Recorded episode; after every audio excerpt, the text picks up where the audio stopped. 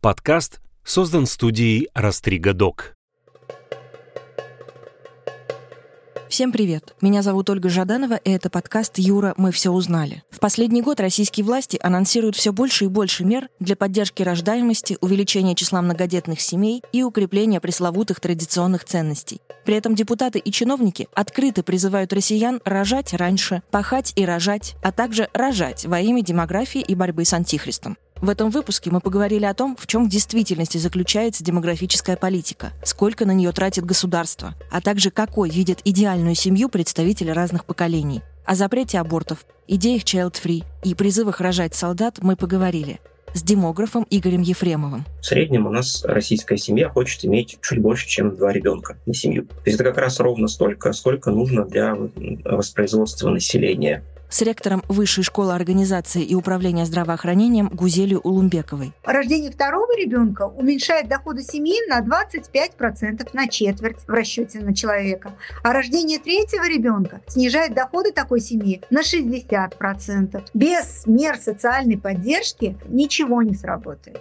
И с руководителем проекта Root Generations школы теории поколений в России Евгением Никоновым. Государство сейчас разговаривает очень жестко. Представьте ребенка, который хотел бы от государства слышать другое, он бы хотел слышать, слушай, мы строим место, где ты сможешь быть реализован. И вот сама риторика, сам язык, знаете, как наши лидеры сейчас разговаривают, она у детей вызывает большое напряжение.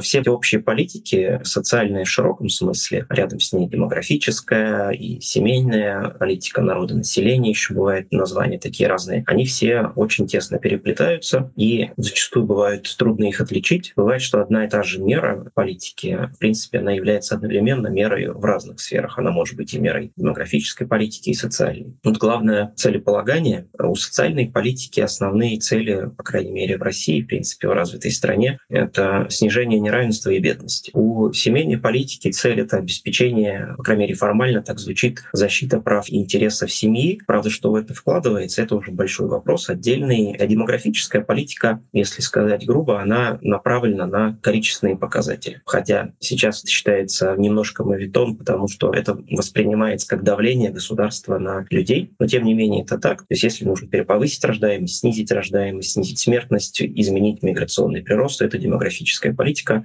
И важнейший показатель, по которому можно отличить демографическую политику, например, от социальной, это универсальность. То есть как только в любой мере государственной политики возникают э, какие-то критерии нуждаемости и ограничения по тому, на кого эта политика направлена, то это уже не демографическая политика. То есть если у нас вводятся пособия, но при этом есть ограничение, что их получают только семьи с душевым доходом ниже, чем один или полтора или два прочных минимума, то это социальная политика, это не демографическая демографическая. Если пособие вводится на всех, безусловно, то это демографическая политика. К сожалению, у нас не только люди, которые обсуждают публично демографию, но даже чиновники, которые за это отвечают, очень часто путают демографическую и социальную политику. Я подозреваю, потому что у нас есть такая традиция в госуправлении попытаться убить всех зайцев одним выстрелом. Это во всех сферах бывает, и в итоге пытаются принять меры, которые должны в идеале решить все проблемы. В лучшем случае они решают одну, в худшем — ни одной вообще. И все, что влияет на рождаемость, и забегая вперед, скажу, что на рождаемость в первую очередь основную роль играют факторы социально-экономические, и все, что влияет на смертность, а на смертность влияет три фактора – здравоохранение, доходы населения и образ жизни населения, то все это вокруг демографической политики – это свои политики. Социальная политика, экономическая политика, национальные идеологии – все вокруг этих двух факторов – рождаемость и смертность. Приведу пример. Вот у нас в 2015 году количество родившихся было почти 2 миллиона, а количество умерших было 1,9 миллионов, то есть ниже намного. И, соответственно, у нас была в 2015 году естественная прибавка населения. А затем количество родившихся в нашей стране начало резко сокращаться, а количество умерших из-за коронавирусной инфекции резко увеличиваться. И, соответственно, за три года пандемии, 20, 21, 22, естественно, естественная убыль населения составила 2 с лишним миллиона человек. И затем, по прогнозам Росстата, у нас естественная убыль каждый год составит около полумиллиона человек. Соответственно, мы любой политикой, демографической, социальной, семейной, которая, естественно, прикладывается к этому, здравоохраненческой политикой, должны добиться увеличения рождаемости и снижения смертности. Обычно, когда говорят про демографию, думают, что это только рождаемость. На самом деле это еще и смертность и миграция. И политика государства в этих во всех трех направлениях, она является демографической. В отношении рождаемости у нас есть э, политика целенаправленная на увеличение рождаемости, как и в большинстве развитых стран мира, где она недостаточна для воспроизводства населения. В принципе, эффект ее not great, not terrible. То есть э, какие-то эффекты у нее есть положительные, она действительно работает, приносит пользу, но цели своих не достигает, потому что наиболее эффективная э, демографическая политика в сфере рождаемости, она все-таки очень дорогая. Нужны такие огромные на это затраты, такие ресурсы, которых у России нет. В принципе, у большинства стран мира их нет, э, даже самые богатые страны э, себе такого позволить не могут. Наша страна не так мало тратит на семейную политику и на поддержку семей с детьми. Это примерно около 1,7% от волового внутреннего продукта. И, в общем-то, это достаточно много мер. Это у нас материнский капитал 631 на первого ребенка, 1000 рублей, и 834 тысячи на второго и последующих детей. Кстати, благодаря материнскому капиталу за весь период его действия у нас дополнительно родилось 2 с лишним миллиона детей. То есть эффект был, и это очень хороший хорошая мера. Но, к сожалению, многие эти пособия действуют не на все семьи с детьми, а действуют преимущественно на семьи, которые нуждаются. А здесь важно, чтобы мы на весь спектр влияли. Очень коротко скажу про то, что надо делать для того, чтобы у нас повышалась рождаемость. Вот в нашей стране на рождаемость влияет три главных фактора. Первое – это социально-экономическое положение семей с детьми. Второй фактор – это, допустим, бесплодие. Третий фактор – это так называемое наличие национальной политики. Если и президент говорит, и правительство говорит, подкрепляет мерами социально-экономической поддержки о том, что важно иметь несколько детей в семье, то это хорошо. И, наконец, четвертое – это традиции. Традиции многодетности.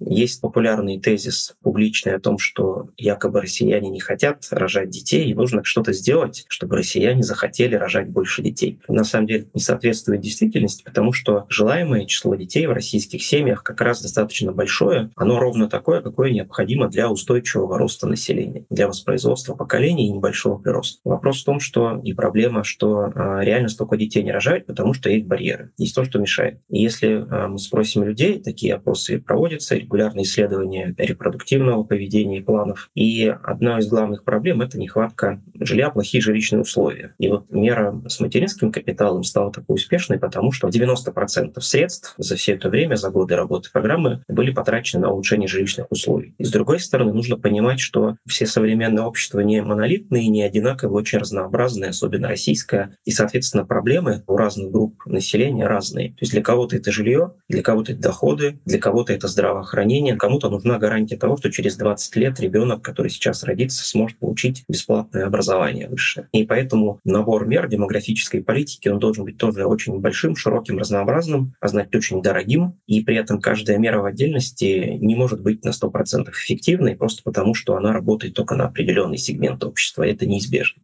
Вот в 2022 году не могут купить холодильник и телевизор, вот такие товары длительного пользования, 60% семей с одним и двумя детьми. И если, например, одинокий родитель воспитывает ребенка, то таких семей, которые не могут себе позволить купить холодильник и телевизор, 80% уже семей. Поэтому, естественно, для таких семей очень важно. Давайте посмотрим другие опросы Росстата. Вот у нас э, в среднем семья с детьми до 18 лет имеет доход на одного человека 25 тысяч рублей. А по опросам, которые проводятся в ЦО, такая семья хочет иметь доход минимум 58 тысяч рублей. Рождение второго ребенка уменьшает доходы семьи на 25% на четверть в расчете на человека. А рождение третьего ребенка снижает доходы такой семьи на 60%. Поэтому, естественно, даже если а, вот по опросам, в ЦОМ недавно проводила опросы, что у нас большинство российских семей хотят быть многодетными, многодетными, иметь двух и более детей. А тех, которые семьи вообще не хотят иметь детей, их ничтожное количество. То есть все хотят. Россияне хотят иметь детей. Ну и наше государство должно сделать все возможное, чтобы каждая семья, которая рожает ребенка, женщина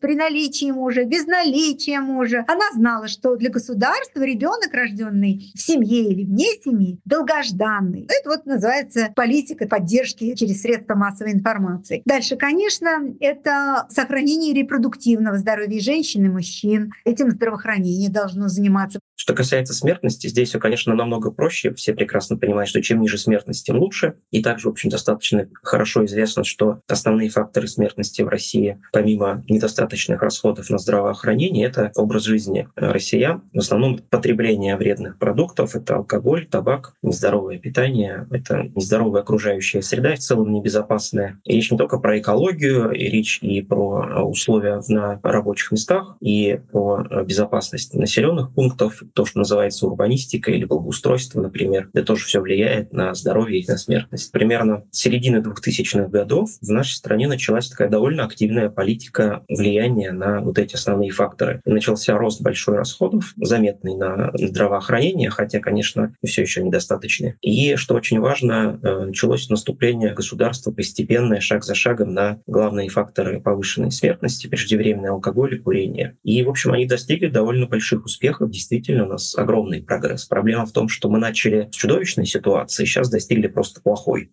Три фактора у нас влияют в нашей стране на смертность примерно в равных долях. Первый – доходы населения. И это задача финансово-экономического блока – обеспечить рост реальных доходов населения. Если у людей деньги в кармане есть, их даже не волнует. Есть бесплатная помощь по программе государственной гарантии? Нет, они пошли, они хорошо питаются, пошли в частную клинику, все у них хорошо. Но у нас, к сожалению, социально-экономический блок не очень может справиться. То есть реальные доходы у нас предыдущие 10 лет падали, и вот только-только-только начался, наметился их рост рост. Второй фактор – образ жизни населения. Вот здесь хочу похвалить Министерство здравоохранения. Усилиями ученых, Министерства здравоохранения удалось убедить власть, что необходимо снижать потребление алкоголя, снижать потребление табака. И в результате у нас распространенность и потребления табака и алкоголя за последние 10-12 лет сократилась практически в два раза. А дальше начал петь песню лоббисты алкогольной и табачной политики. И нам никак не удается дальше сдвинуть эти цифры до стран, которые лучше лучше в этом отношении. А нам как минимум надо снижать потребление алкоголя еще на 40% от нынешнего уровня, чтобы, например, достичь уровня Мексики, Китая, того же Израиля, Канады, например, Норвегии. Будем работать в этом направлении. И, наконец, фактор здравоохранения, который напрямую отвечает за снижение смертности. Но у нас сегодня в здравоохранении, да, реализуются проекты. Вот, например, был такой проект «Борьба с онкологическими заболеваниями». Только на лечение онкологических заболеваний дали и дополнительные деньги, и дополнительные лекарства, и строительство новых центров. И в результате у нас за 4 года смертность от онкологических заболеваний снизилась на 5%. А на другие болезни не дали. У нас общее финансирование здравоохранения составляет 3,5% валового внутреннего продукта. А во всех странах больше 5% от валового внутреннего продукта. А если посмотреть на душу населения государственные расходы на здравоохранение, то они у нас в 1,8 раза ниже, чем в соседних странах. А у нас здравоохранение сколько денег денег, столько и врачей будет, такая у них будет оплата труда, столько будет бесплатных лекарств, объемов медицинской помощи. Соответственно, для того, чтобы обеспечить снижение смертности, как сказал президент, у нас должна снижаться смертность и расти ожидаемая продолжительность жизни. И у нас сегодня она 73 года в стране ожидаемая продолжительность жизни, а должна к 2030 году достичь 78 лет. И вот для того, чтобы это было, придется увеличить государственные расходы на здравоохранение. Что касается миграционной политики, самый сложный вопрос, потому что здесь нет хорошей или плохой политики. Зависит от того, какие ценности в обществе и чего общество хочет. После этого можно смотреть, насколько она эффективна или нет. И, честно говоря, то, в каком направлении меняется политика миграционная в России в последние годы, я бы не назвал демографической политикой, потому что при внесении изменений в эту политику очень часто, практически всегда, обоснованием является обеспечение безопасности чего угодно. То есть мигранты воспринимаются как угроза, соответственно, все изменения связаны с безопасностью безопасностью. Если у нас цель политики безопасность, то это не демографическая политика. Миграция вообще довольно слабо влияет на демографию в отношении рождаемости и воспроизводства поколений, потому что в большинстве стран мира, и уж тем более в России, особенно стандартное миграционное поведение — это интеграция. Кто-то в меньшей, кто-то в большей степени, но абсолютно всегда, чаще всего в первом поколении, в самых редких случаях во втором, рождаемость у мигрантов или их детей, она примерно такая же, как у коренных жителей страны. Поэтому в этом плане не мигранты меняют э, принимающее общество, а это общество их под себя очень быстро перекраивает. В принципе, как и во всем мире, есть такие известные опросы, в которых выборочные исследования, где людей спрашивают в разных странах мира, какую долю, по их мнению, составляют мигранты в их стране. И люди всегда оценивают долю мигрантов выше, иногда в разы выше, чем она реально есть, потому что, в общем, это э, есть такой инстинкт у людей ксенофобный, боязнь чужого. К сожалению, на этом всегда играют политики, разные общественные деятели и провоцируют, разжигают эту неприязнь, ненависть и страх. Из этого проистекают уже все остальные мифы о том, что якобы мигрантов огромное количество, о том, что они якобы очень много рожают. До этого, кстати, у нас есть статистика. Среди всех рождений в России доля детей новорожденных, у которых родители иностранные граждане, менее 2%. И, конечно, вот есть концентрация в нескольких субъектах федерации, там и этих рождений больше. Из-за этого у жителей Москвы, Петербурга и их агломерации, а также Калуги, например, Калужской области, возникает впечатление, что очень много мигрантов. В этих регионах действительно немало. Но в среднем по России это менее 2%. И особенно невысок вклад их рождаемость как раз потому, что большинство мигрантов, которые находятся вот на данный момент в России, это не пожизненные мигранты, как называется, не те, кто приехал жить в Россию, а временные трудовые мигранты, циркулирующие. Они приехали несколько месяцев и уедут. Они не собираются в России жить, не собираются здесь заводить семью или привозить семью. И на самом деле это должно успокоить россиян, казалось бы. Но на самом деле это намного хуже, потому что как раз временная миграция циркулирующая, она создает, на мой взгляд, больше проблем. А есть такое а, понятие психология временщика. Когда люди приезжают работать вахтами, когда территория превращается в проходной двор, это создает очень много проблем и с жильем, и с качеством жизни, и даже с криминальной ситуацией иногда. Поэтому постоянная иммиграция семейная, она намного лучше. В общем, даже если человек оторвался от общины, которая его контролировала, какой-то сельской, консервативной, патриархальной, самый лучший инструмент контроля — это не полиция, а семья. Поэтому я считаю, что лучше как раз нам переориентировать миграционную политику вот с временной трудовой на настоящую семейную иммиграционную политику традиционную. С этим у нас, конечно, есть проблемы, потому что и государство не хочет, и российские граждане в большинстве своем не хотят интегрировать мигрантов. То есть такие возникают требования взаимоисключающие.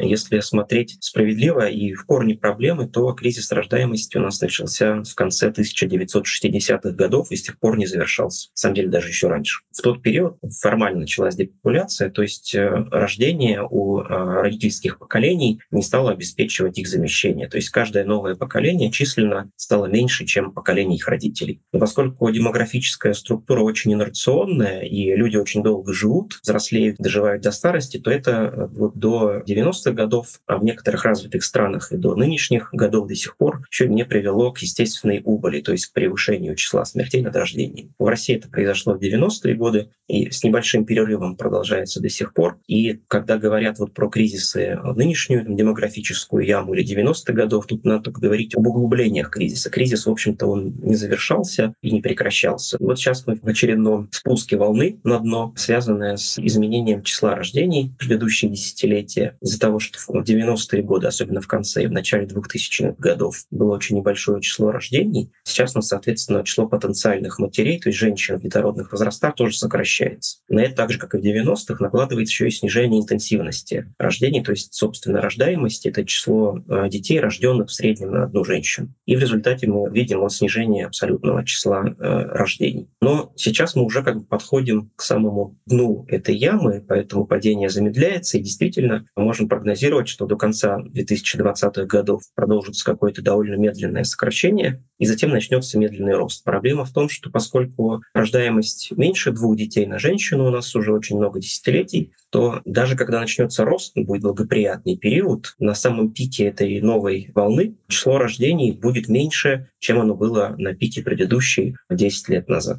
И так будет каждую последующую волну, к сожалению.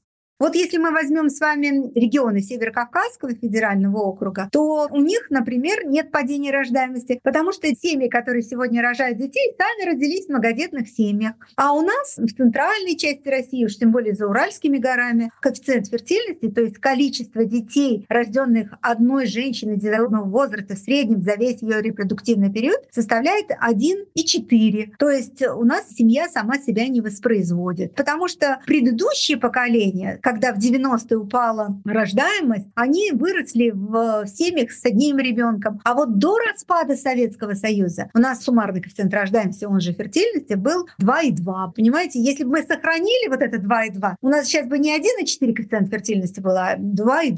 То есть это, ну, так называемые традиции. И поэтому очень важно вот традиции связать с национальной идеологией. Но еще раз и еще раз, без экономических мер, без мер социальной поддержки никакая идеология не сработает, ничего не сработает. У нас очень разнообразная страна, а, и у нас еще есть несколько таких регионов, где либо у всего населения, либо только у сельского еще пока не до конца завершился демографический переход. Это переход от исторически высокой детской смертности и, соответственно, высокой рождаемости к низкой смертности и низкой рождаемости. То есть смертность везде уже снизилась, особенно детская, а вот рождаемость пока еще не везде успела снизиться. У нас есть регионы, где она пока еще относительно высокая, но даже там эта рождаемость все-таки не какая-то фантастическая фантастически высокая, она буквально может быть на одного ребенка на семью выше, чем в среднем по стране. Это Чечня, Ингушетия, Тыва и, может быть, сельское население Дагестана и еще парочки республик Северного Кавказа, может быть, еще республики Алтай, сельское население Ненецкого округа, хотя это совсем крошечное уже население. То есть в целом это регионы с небольшим довольно населением, их доля в населении России очень мала, и, соответственно, вклад вот этих особенностей тоже в общую рождаемость в России он довольно невелик. Можно с уверенностью уверенностью сказать, что через 10, 20, 30 лет те поколения, которые там сейчас рождаются, детей, сами будут рожать детей меньше. То есть там поддержка уже эффективная. То есть дополнительных мер не нужно. И там как раз нужно сосредоточиться на социальной политике, то есть на то, чтобы уменьшить детскую бедность. У нас действительно прекрасное молодое поколение. В большинстве своем именно молодые солдаты и офицеры сейчас смело, надежно встали на защиту безопасности и суверенитета нашего государства. С профессиональной точки зрения поколение — это не дети своих родителей, это дети своего времени. Это очень важное отличие. Ну, собственно, это и есть базовая гипотеза теории поколений. Время — это большие события в мире, которые окружают ребенка, который растет. У нас сейчас там есть специальная военная операция, ковид, военная напряженность. Это все для детей нынешних, это время, в котором они растут. Второе — это информационное сообщение в обществе. То есть это такие большие темы, дискурсы, которые обсуждаются, ну, например, о профориентации, финансовой грамотности для ребенка, какой-то практичности, каком-то переиспользовании, бережливости. Все эти вещи тоже закладываются в фундамент поколения. Третий источник формирования поколенческих ценностей — это подходы к воспитанию. Родители хотят детям одного и того же, какой-то успешной, хорошей жизни, но в разных жизненных условиях там, предлагают им разные возможности для развития. Ну, например, вот там довольно хорошо видны смены этих изменений на приоритетах языка. То есть были времена, когда изучали люди в основном немецкий у нас в стране, да, потом он заменился на английский, а сейчас, когда людей спрашиваешь, английский вообще считается стандартом, дети учат там китайский, корейский, плюс языки программирования. Ну, такой яркий пример. То есть что такое хорошо, что такое плохо. И четвертый источник формирования поколенческих ценностей – это дефициты. Вот это как раз то, где чаще всего ошибаются. Например, нынешнее поколение часто называют поколение большого пальца или цифровым поколением. И это ошибка, потому что для них вот этот цифровой мир – это то, где они уже родились. Они не видят разницы. Эта разница существует для людей старшего поколения, именно они, они беспокоятся. При этом вот у этих детей совершенно точно есть тоже свои собственные дефициты, но дефициты касаются других вещей. Например, дефицит живого общения. То есть, если начать с нынешними детьми исследовать их там, да, то окажется, что один из самых главных страхов – это страх одиночества, найти друзей, найти близких людей, это совершенно никакого отношения не имеет к компьютерному миру. А большинство людей почему-то ошибается, предполагая, что они прям интернетные, все планшетные. Для них это просто вот как шариковая ручка для моих родителей. Для них это просто бытовые навыки. Ну, собственно, из-за того, что все дети на одной территории одновременно попадают под влияние вот этих вот четырех факторов, собственно, и формируется поколение. Мы с вами распознаем людей своего поколения очень быстро по языку, как мы разговариваем, по внешнему виду. Мне, например, холодно за молодежь все время, когда они ходят в брюках, носках и в кроссовках по снегу. Тут, собственно, по песням, по фильмам, которые выбираем. Вот у нас одно и то же телевидение, но мама смотрит графу Монте-Кристо бесконечно. Все версии этого графа Монте-Кристо, я не понимаю, зачем она это делает. Я смотрю другие вещи из 90-х. Мой племянник маленький смотрит совершенно сериалы, которые я не понимаю. Поколение с технической точки зрения это язык, это сценарий поведения, это такие большие жизненные задачи, это претензии к другим, это очень понятные координаты. Ну, если не навешивать ярлыки, то в целом это справедливый подход, потому что действительно есть когортные эффекты, действительно поколения очень сильно отличаются в ценностях. Что касается репродуктивных установок, э, тут немного сложнее вопрос, потому что в реальности рожают детей довольно узком промежутке от 20 до 40 с небольшим лет, а исследования репродуктивных планов, поведения, установок, выборка у них это женщины от 15 до 49 лет, то есть не попадают подростки, которые явно еще в ближайшее время не будут рожать, и попадают довольно большая доля женщины, которые уже родили всех тех, кого могли или планировали, и больше рожать не будут. Поэтому да, они могут свое мнение выражать, но оно на поведение демографическое не повлияет. Вроде бы в последние годы молодые поколения хотят меньше детей в среднем, но я думаю, это связано не с тем, что реально установки изменяются на более малодетные, а с тем, что смещается в старшие возраста возраст формирования семьи, возраст рождения первого ребенка, и, соответственно, многие люди в этих возрастах просто еще даже не задумываются о том, сколько бы они хотели иметь детей, потому что это еще дело очень отдаленного будущего. То же самое возникает с проблемой так называемой идеологии child-free, которая, я полагаю, вымышленная, конечно, потому что в реальности child-free, так называемый, это зачастую как раз те самые очень юные люди, которые по каким-то причинам в данный момент не готовы и не хотят иметь детей, но испытывают то самое вот из-за э, когортного эффекта давления старших поколений, для которых в их молодости, в этом возрасте было нормой уже рожать. И из-за этого давления они вот говорят, что якобы не хотят совсем, хотя спустя 5-10 лет большинство этих так называемых child-free оказываются, если не родителями, то, по крайней мере, уже желающими стать родителями. У нас есть исследования, правда, не только раз в 5 лет проводятся репродуктивных установок относительно того, сколько нужно рожать детей, когда. И есть э, опросы ценностей, которые показывают ценности семейные, гендерные и желаемый образ семьи. Примерно 10-15 лет назад у нас примерно пополам делилось общество российское на людей, которые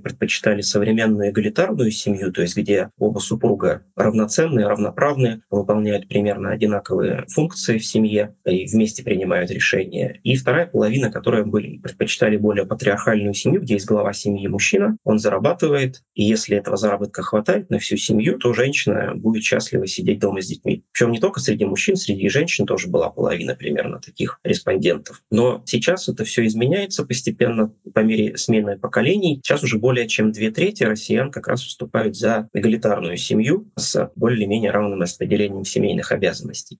Мы сегодня используем слово «ценности», но вообще говоря, мы можем использовать как альтернативу слово «программы». Это правда так, мы вполне программируемы. Вот я перед нашим с вами интервью сделал небольшое исследование, у меня под рукой, условно, только люди моего же поколения. Я их спросил, как так вышло, что ты стала мамой. Ну и почти все они сказали, что, говорит, слушай, говорит, первый ребенок точно родился, потому что так было принято. Было принято, и они согласились. Вот дальше истории разные. Второй, третий ребенок, решение уже там принималось более разнообразными механизмами, а первый, потому что было принято. Как бы альтернатива, да, альтернатива есть слово «программа», одно слово, есть второе слово «образ». То есть образ — это некое комплексное представление, как должно быть правильно. У некоторых из них автора можно найти, у некоторых автора найти нельзя. Непонятно, как формируется, и затрагивает как раз большие группы людей. И в этом смысле, например, когда мы говорим о семье, конечно, мы там разницы в образах найдем достаточное количество. В этом как раз большая трудность разговоров о семье, потому что мы все говорим там «семья», а иметь в виду вот внутри, с точки зрения сценария, поведения, здесь мы будем довольно разные вещи. Мы, например, в последнее время больше исследуем молодежь, просто на это больше. Министерство образования, правительство республик больше интересует, что им с детьми делать, как вот эти вот традиционные ценности внедрять, но мы там даже сами в каком-то смысле удивлены, почему это разнообразие образов семьи, ну, так велико. Например, представители поколения миллениумов, Игорь, это 85-2002 год рождения, например, оказывается, что вот в образе семьи очень важно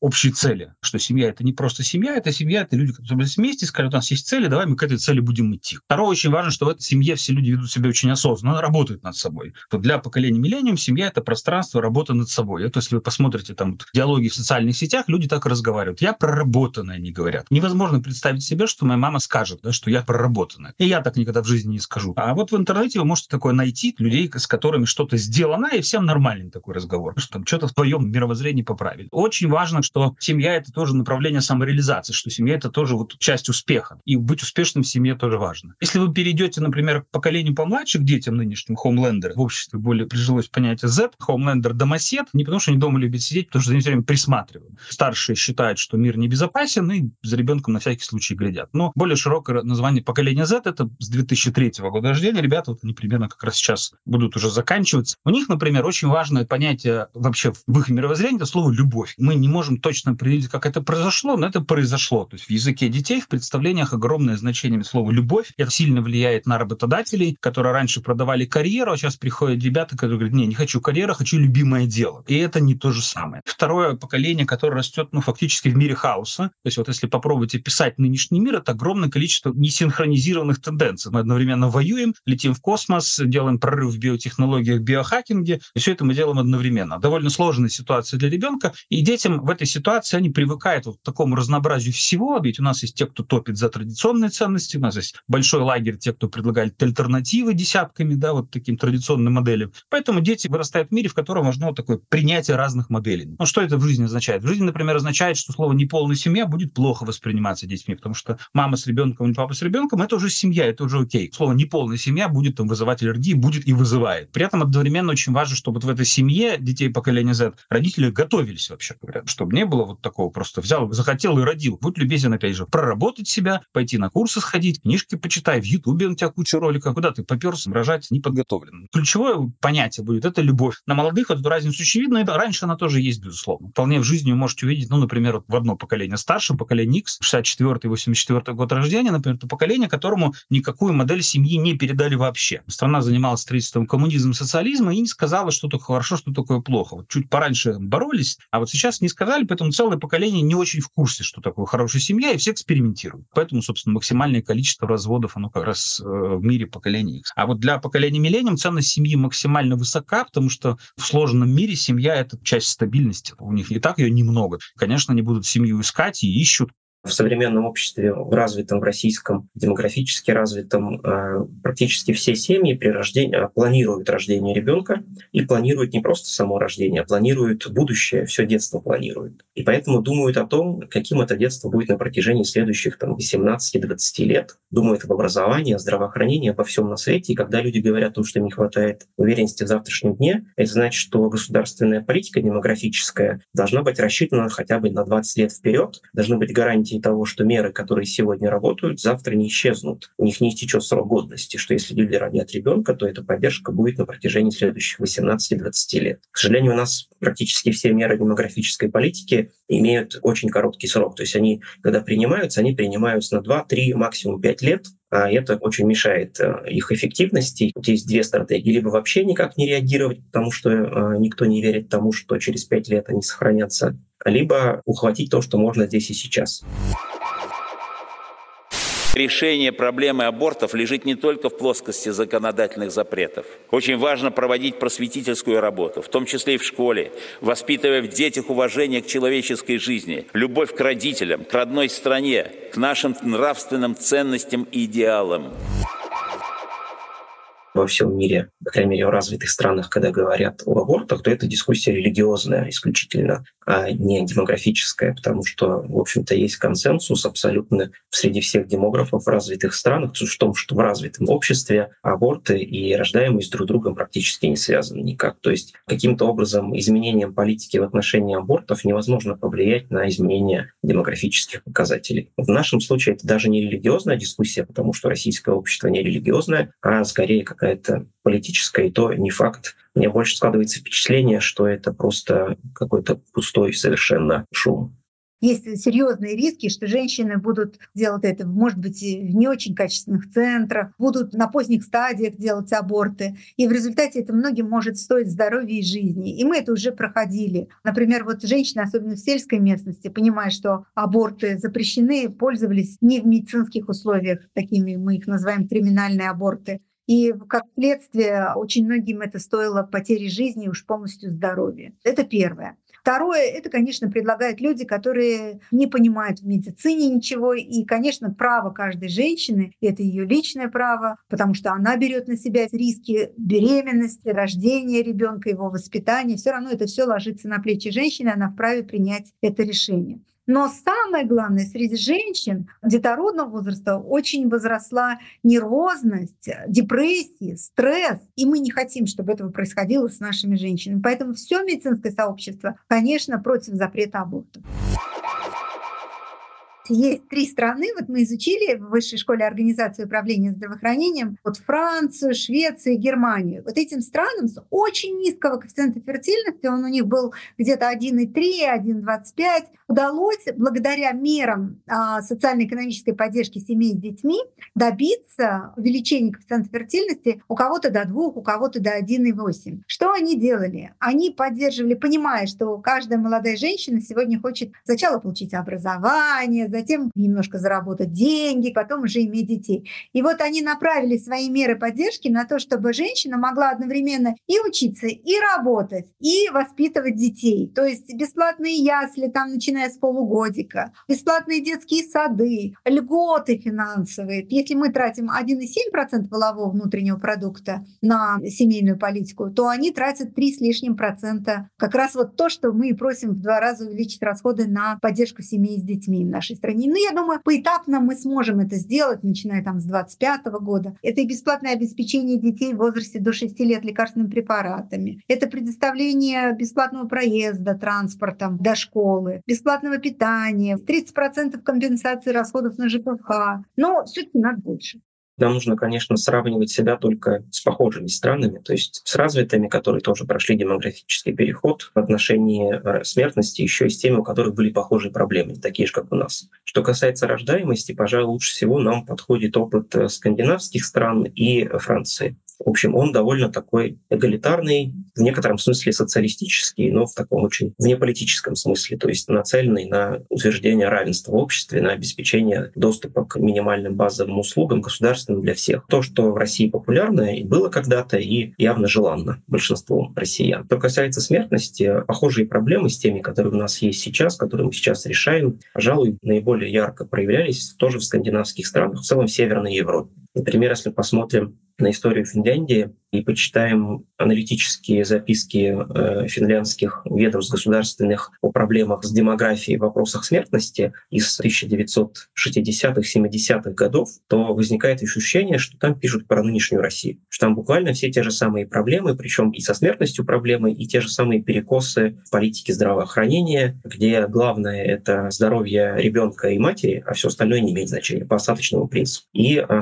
соответственно, были те же самые беды, и тем не менее смогли решить эту проблему. В Финляндии еще раньше их решили в других скандинавских странах, в Швеции, Норвегии, Дании, где также пили много крепкого алкоголя, из-за этого была высокая смертность мужская, но они справились. В общем, можем справиться и мы. Даже страны Восточной Европы, которые тоже были травмированы в демографическом смысле, как и Россия, коммунизмом, э, который сильно повлиял на мужскую смертность, там тоже, в общем-то, не то чтобы до конца, но в большинстве случаев тоже справились. То есть, например, в Эстонии или в Польше продолжительность жизни за постсоветские годы очень быстро и сильно выросла. Вот я выросла в советское время, я прекрасно помню, что кружки бесплатные, ясли бесплатные, детские сады бесплатные, продленные группы бесплатные, даже там до какого-то возраста нас бесплатно питали. Ну или копейки стоили, там 10 копеек, я помню, обед стоил, это, в общем, очень символично было. И была уверенность в завтрашнем дне. И, конечно, государственная политика соответствующая. В части доступности медицинской помощи была бесплатная педиатрическая служба. Врачи-педиатры были доступны.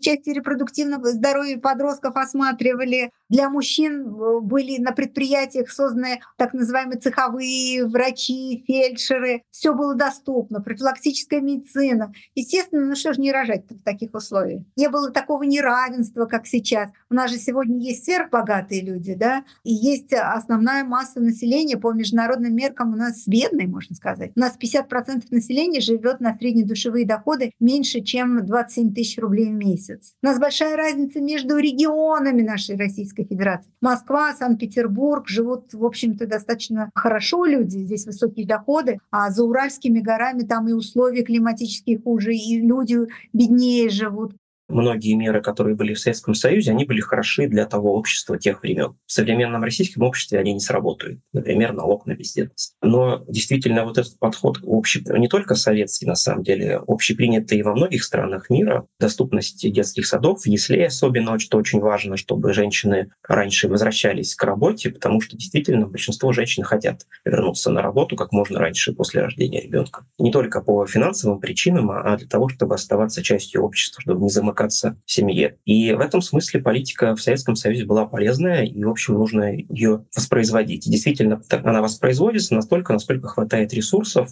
Пока что у нас самая большая проблема в этом смысле — это ясли, и, в общем, в целом уход за самыми маленькими детьми. Поскольку у нас теперь общество очень разнообразное, то одних яслей не хватит, нужны еще и, например, няни. То есть, как во Франции есть такой институт сертифицированных нянь, где за либо небольшую плату, либо вообще бесплатно за счет государства ребенка не отдают в ясли, а отдают на присмотр нянь, которая получает зарплату от государства, что вроде соцработника. В целом, я бы сказал, что значительную часть советского опыта вполне можно эффективно применять и сейчас в этой сфере. Самый главный вопрос — это финансовый вопрос. К сожалению, это все благие пожелания, на которые нужны большие деньги. Я как-то прикидывал эти расходы. Чтобы нам необходимый уровень финансирования достичь в сфере демографии и здравоохранения одновременно, при нашем нынешнем бюджете нужно просто полностью ликвидировать вообще все силовые ведомства, целиком полицию, вооруженные силы, армию, все на свете. И вот тогда денег оставшихся хватит вот ровно только на это. Но, естественно, это нереалистично. Не бывает государств без армии и полиции, больших, по крайней мере. Целом, вообще у человека есть большая потребность к автономности любого поколения. Автономность — это потребность самому выбирать, где, чем, с кем и когда ты занимаешься. Мы в целом не очень любим, когда кто-то вмешивается в нашу жизнь довольно директивными образами. Люди очень не любят, когда кто-то вмешивается в их систему ценностей, потому что не считает ее собой. Мы с вами с утра просыпаемся, говорит, компот проснулся всего подряд. Когда кто-то начинает вот неаккуратно работать вот с этой системой, мы крайне болезненно испытываем, особенно когда тема для нас важная. Ну, например, вот если про семью говорить, например, есть люди, которые там выбрали для себя стратегию стратегию child-free, то есть я там осознанно выбираю не становиться родителем по каким-то своим причинам. И когда кто-то им приходит, говорит, нет, подожди, это неправильно, еще раз, у них есть жизненная история, которая с этим связана, да, это их вера, убеждения, есть круг поддержки, они так живут десятки лет, у них много привычек под этот, у них какие-то финансовые механизмы, которые будут обеспечивать их старость другие, да, то что там стакан воды им никто не принесет, они к этому готовы, например. Вот и когда кто-то пытается без чистых перчаток начинать в этот сложный механизм вмешиваться, конечно, люди испытывают в первую очередь болезненное ощущение. Поэтому я бы сказал, что у нас, безусловно, это реагирование людей на внешнюю интервенцию по отношению к их мировоззрению, оно в целом всеми поколениями воспринимается не очень, с одной стороны. С другой стороны, опять же, я думаю, что реакция поколений на инициативу государства зависит сильно от их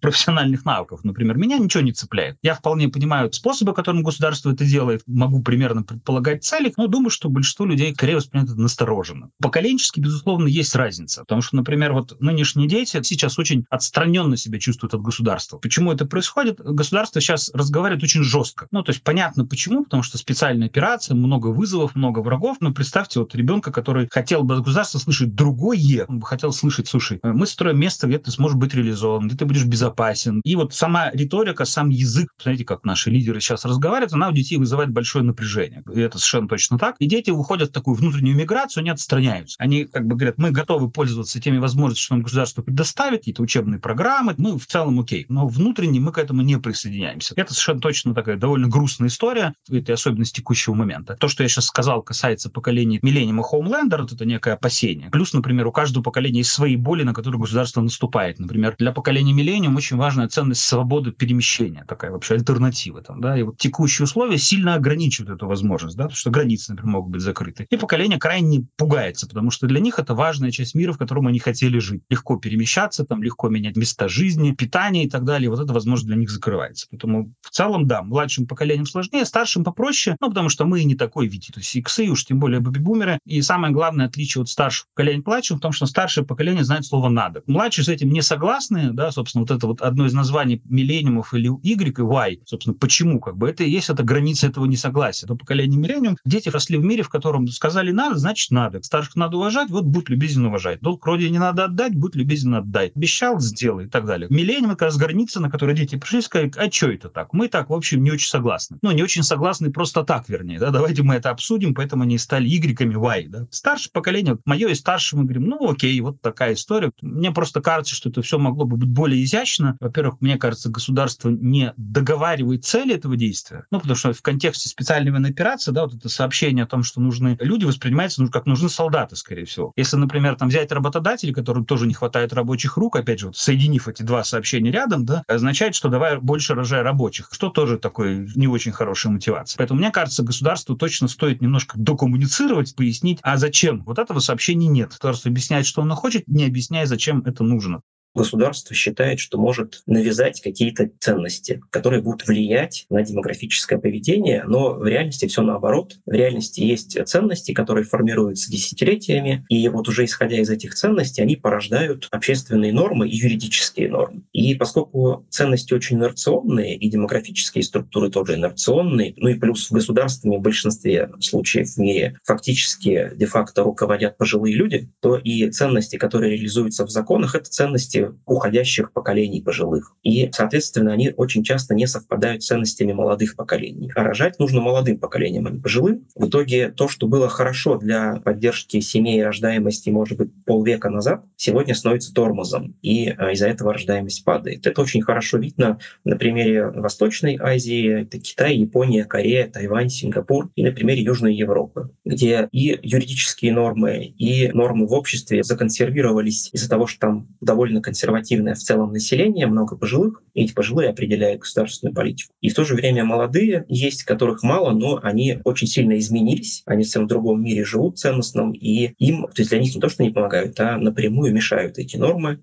Исторически мы не впервые сталкиваемся с последствиями демографической ямы. Там то же самое было в районе 80-х. Государство есть довольно эффективный способ это делать, как раз через средства массовой информации, но поэтому их так тщательно контролируют. То есть вы посмотрите, например, на сегодняшнее содержание там, телевизионных программ, да, у нас одновременно идет коммуникация о семейных ценностях и одновременно в ток-шоу, сейчас уже меньше, конечно, с другие темы, ну до этого, знаменитые актеры, которых обнаружились небрачные дети. Государство играет двумя руками. Оно говорит, ну, неважно, рожать детей либо в официальном браке, либо не так, мы вот разрешаем и так, и так. Главное рожайка. Поэтому в целом государство вполне хорошо умеет это делать. Поэтому, смотрите, совершенно точно разговоры об этом, коммуникация об этом, безусловно, на ситуацию повлияет. И совершенно точно цели будут достигнуты. Вопрос там эффективности достижения этих целей. Поэтому, да, в современном мире э, точно совершенно можно повлиять на людей, и это в какой-то мере произойдет. При этом, опять же, можно делать изящнее, потому что, на мой взгляд, вот понятие традиционной ценности не очень изящное. Но я бы, например, поискал какое-то более современное, более интересное название. Ну, там, страна, в которой каждый будет реализован. Ну, что-нибудь такое. Поэтому, первое, я бы точно с названием поработал, потому что, ну, вот оно не факт, что помогает. А второе, я бы поискал какие-то там ортогональные решения. Ну, например, то есть взять исследования, видно, что в целом и дети боятся одиночества, и в целом одиноких людей много, это количество увеличивается. Это поразительная история. Поэтому в целом, вообще говоря, можно было бы идти через тему ухода от одиночества, да, государство может сказать, слушай, говорит, мы поможем вам встретиться, сейчас пока уберем понятие семьи, пойдем к немножко ранней точке, мы поможем тебе встретиться с человеком, с которым тебе будет хорошо, как бы, да. Там, глядишь, и дети. Поэтому, опять же, инструменты будут тогда другие, да, будут там не классные часы с пропагандой семейных ценностей, какие-то форматы, формы, там, какие-то гранты там, для сервисов знакомств, условно. Я надеюсь, что мы до финансирования Тиндера не дойдем, но тем не менее, как бы, то есть, есть кажется, что точно есть такие вот более тонкие, более точные способы решения этой задачи, от которых все выиграют. Ну, вот поверьте, если вы людям предложите помочь им найти близких им по духу людей, с которыми будет классно состариться, я не думаю, что кто-то откажется. Если мы спросим самих граждан России, каковы приоритеты, то демография никогда не будет приоритетом. Это не то, о чем думают в первую очередь, к сожалению, а может быть к счастью, но это неизбежно. Но если как бы наводить порядки авторитарной рукой, то для того, чтобы решать демографические проблемы, в общем, во-первых, нужно их сделать приоритетом в расходовании средств государственных, пока они такими, естественно, не являются. Во-вторых, в том, что касается рождаемости, не совсем правильно ставить какие-то числовые цели, то есть нужно требовать повышения рождаемости обязательно. Главная цель должна быть такая, чтобы число детей в семьях было таким, сколько семьи хотят, и дети рождались ровно тогда, когда семьи хотят. И, в общем, все. И это будет достаточно для того, чтобы у нас была с рождаемостью все хорошо. Ну и, соответственно, доверие к такой политике будет тоже возрастать не сразу, а постепенно, по мере того, как люди будут привыкать к тому, что эта политика с ними всегда, и она их не бросит в беде.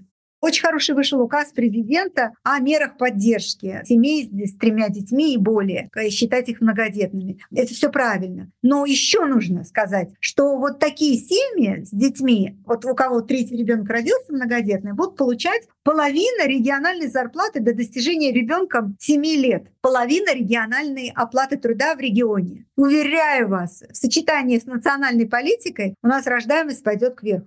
Также очень важно еще и уменьшать неравенство, причем неравенство не только экономическое. Действительно, в странах, где ниже неравенство, экономическое по доходам, рождаемость при прочих равных выше. Это важно. Но еще и гендерное неравенство. Оно тоже очень сильно влияет, особенно в современных обществах. Чем выше гендерное неравенство, тем ниже рождаемость. Потому что в таком случае очень трудно женщинам совмещать родительство и э, жизнь в обществе, работу и, в принципе, самореализацию как человека. Кроме социально-экономического положения, у нас количество женщин активного детородного возраста, на которых приходится 80% рождения, это женщины в возрасте 20-34 года. И вот их количество каждый год в среднем, начиная с 2011 по 2028 включительно, сокращается на 400 тысяч человек. Значит, оставшиеся женщины активного детородного возраста мы должны на руках носить. Это наше все и сказать им, хотите работать? Пожалуйста, вот вам бесплатные ясли. Хотите учиться? Только родите ребенка. Вот бесплатные ясли, вот бесплатные детсады, вот вам бесплатные кружки в школе, вот вам деньги только растите детей. Для нас эти дети, для нашей с вами страны, для ее будущего, это очень важно. Это увеличит расходы наши на поддержку семей с детьми как минимум на полтора процента валового внутреннего продукта, даже на 2% валового внутреннего продукта. И если это 160 у нас триллионов рублей валовой внутренний продукт страны, то представьте себе, это где-то 3 триллиона рублей придется вложить. Это, конечно, большие вложения. Но иначе никак не повлиять. Но если говорить про снижение смертности, то мы просим меньше. Мы просим 2 триллиона рублей, чтобы у нас расходы составляли 5% полового внутреннего продукта, а результат дадим на завтра снижение смертности. То есть если выбирать, я как представитель здравоохранения, конечно, очень важна политика по повышению рождаемости, но, наверное, сегодня, в нынешних условиях, когда все-таки финансы государства ограничены, я предпочла бы считать, что вложить в здравоохранение и снижать смертность. Это и меньшие деньги, и более быстрый результат в общем-то, нужно довольно агрессивное, жесткое давление на факторы преждевременной смертности, которую можно предотвратить. Это и повышение акцизов на крепкий алкоголь по сравнению с некрепким, с тем, чтобы доля чистого спирта, чистого алкоголя в напитке, а, она стоила тем дороже, чем крепче алкоголь. То есть, чтобы, грубо говоря, было дешевле напиться пивом, чем водкой. Это очень сильно снижает смертность. К сожалению, в России все наоборот. Дешевле всего напиться самым крепким алкоголем. Это, конечно, подорожание сигарет и физическая недоступность сигарет это алкоголя. Это отдельные магазины с отдельными входами, у которых есть ограничения по числу торговых точек на число жителей, чтобы их не было слишком много. И, конечно, помимо этого еще нужно изменение окружающей среды в целом. Банально даже, например, наша любовь россиян к парковке на газонах из-за того, что нет места, она приводит к повышению смертности, потому что из-за этого постоянно в воздухе взвешенные частицы в огромном количестве. Мы все этим дышим, рождаются дети с болезнями органов дыхания уже с хроническими с рождения. Что касается миграции, тут опять же повторюсь самый сложный вопрос, потому что зависит от того, чего мы хотим. Но очевидно, что российское общество не хочет большого притока мигрантов. В общем, это такой выстрел себе в ногу, конечно, потому что на огромном количестве предприятий, организаций работают совместно иностранные граждане и россияне, и своим трудом какая-то группа иностранных граждан создает просто необходимость для существования рабочего места для гражданина России, может быть, на более высокой позиции даже. Заменить людей просто неким у нас просто физически нет такого количества свободных людей в России, а те, которые у нас есть, безработные, они с мигрантами почти не пересекаются по полу, по возрасту, по профессии, по месту проживания а, и по всему на свете. В идеале, как я и сказал, я думаю, что нам нужно, во-первых, интегрировать мигрантов, и для этого нужно самим меняться, не только мигрантов менять. Во-вторых, а, давать возможность переходить из трудовой временной трудовой миграции в постоянную миграцию, в пожизненную с семьей, с детьми, а для того, чтобы человек оставался здесь но совсем не был таким гастролером том, что хочет государство, нет большого разрыва в том, что, собственно, хорошо для человека. Хорошо для человека иметь семью, конечно, детей, конечно, исполнять свои слова, конечно, быть этичным человеком, конечно. В целом это для человека хорошо. Да? Вопрос, вот насколько изящно эти действия будут преподнесены и реализованы, и тут, конечно, хочется чего-то улучшить. Я в целом в наше государство точно в этом смысле верю. Я думаю, у них получится.